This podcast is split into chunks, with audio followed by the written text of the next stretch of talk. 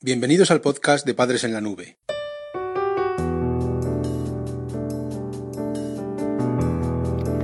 Hola madres y padres en la nube. Bienvenidos al episodio número 59 de nuestro podcast. Hoy te vamos a hablar sobre el contrato educativo para adolescentes. Un contrato educativo eficaz puede solucionar muchos problemas en casa. Si sabes utilizar bien esta herramienta, conseguirás mejorar la educación de tu hijo adolescente y establecer una buena convivencia en tu familia. Puedes utilizar nuestros recursos digitales para crear contratos educativos.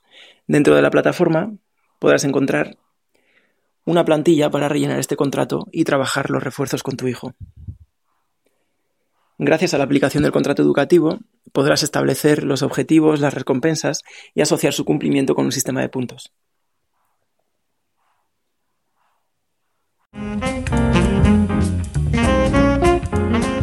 Visita nuestra web padresenlanube.com.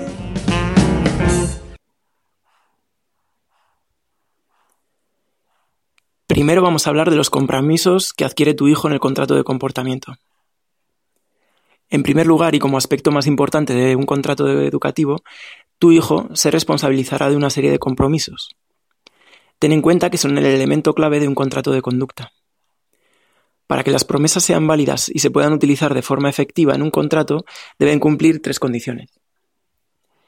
En primer lugar, que sean compromisos realistas. Tu hijo debe ser capaz de cumplir sus promesas. De nada servirá que prometa asistir a un cursillo de inglés en verano si los dos sabéis que al final hay posibilidades de que se vaya a un campamento. Debéis fijar objetivos que se puedan cumplir y que no se vean entorpecidos por otras actividades. En segundo lugar, tienen que ser compromisos claros. No es lo mismo un objetivo que establezca que tu hijo cuidará su higiene bucal a otro que especifique claramente que se cepillará los dientes tres veces al día. La diferencia es obvia. Cuanto mejor midas un objetivo, más fácil será luego evaluarlo. Ten en cuenta que también es fundamental la forma en la que expresas el comportamiento a cumplir. En tercer lugar, tienen que ser compromisos individuales. En este tipo de contratos de comportamiento es mejor establecer compromisos referidos a conductas que tu hijo pueda cumplir por sí mismo. Si otras personas intervienen en el desarrollo de la acción, todo se puede complicar mucho. La responsabilidad debe ser personal para que tenga una repercusión directa sobre la conducta. Por ejemplo, imagínate que tu hijo se compromete a comprar el pan a diario y llevarlo a casa antes de comer. Si tienes que darle cada día el dinero a tu hijo para que compre el pan, puede ser que algún día no estés en casa y no pueda comprarlo. Intenta que la responsabilidad sea directa y que no haya terceras personas de las que dependa su conducta objetivo.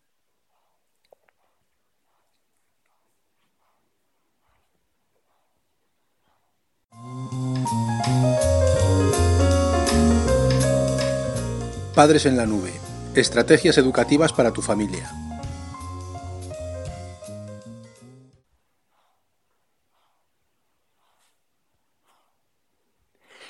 Y en segundo lugar te vamos a hablar sobre los premios planteados en el contrato educativo. La segunda parte de un contrato educativo son las recompensas. Aquí es donde entran en juego las promesas que hacemos los adultos.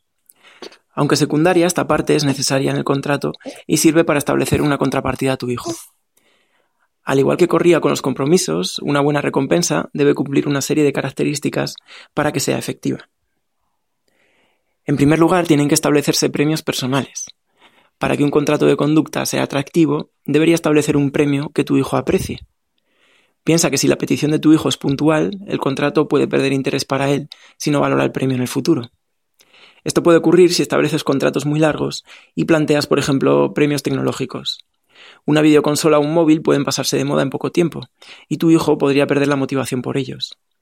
Esto afectaría su cumplimiento y lo haría ineficaz. En segundo lugar, te planteamos que propongas premios reales. Cuanto más especifiques la recompensa, mejor. Si puedes asociar el contrato a un objeto real, estarás evitando problemas futuros. Tu hijo estará motivado por algo tangible y a la hora de concedérselo no tendrás problema para encontrarlo y entregárselo. Por ejemplo, no es lo mismo una recompensa que se recoja como pasar un día divertido en familia a otra que especifique de forma más tangible pasar un día en el parque de atracciones de tu ciudad. La Escuela de Padres Digital.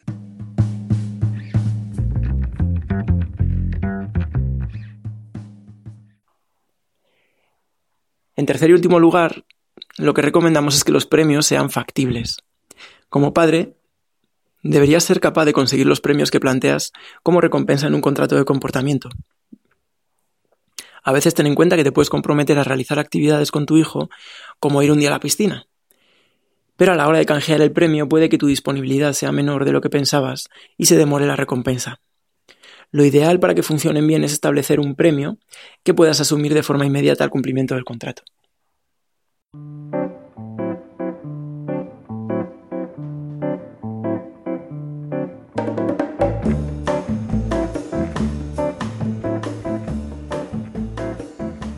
El podcast de Padres en la Nube se distribuye bajo licencia Creative Commons. Puedes copiar, distribuir, promocionar y compartir este podcast siempre que menciones el nombre del autor y lo difundas con una licencia igual a la que regula la obra original.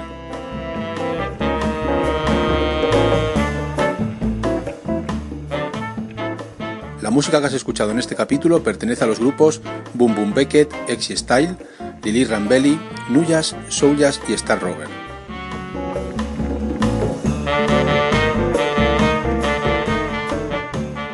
Podcast creado y distribuido desde España por Félix Martínez.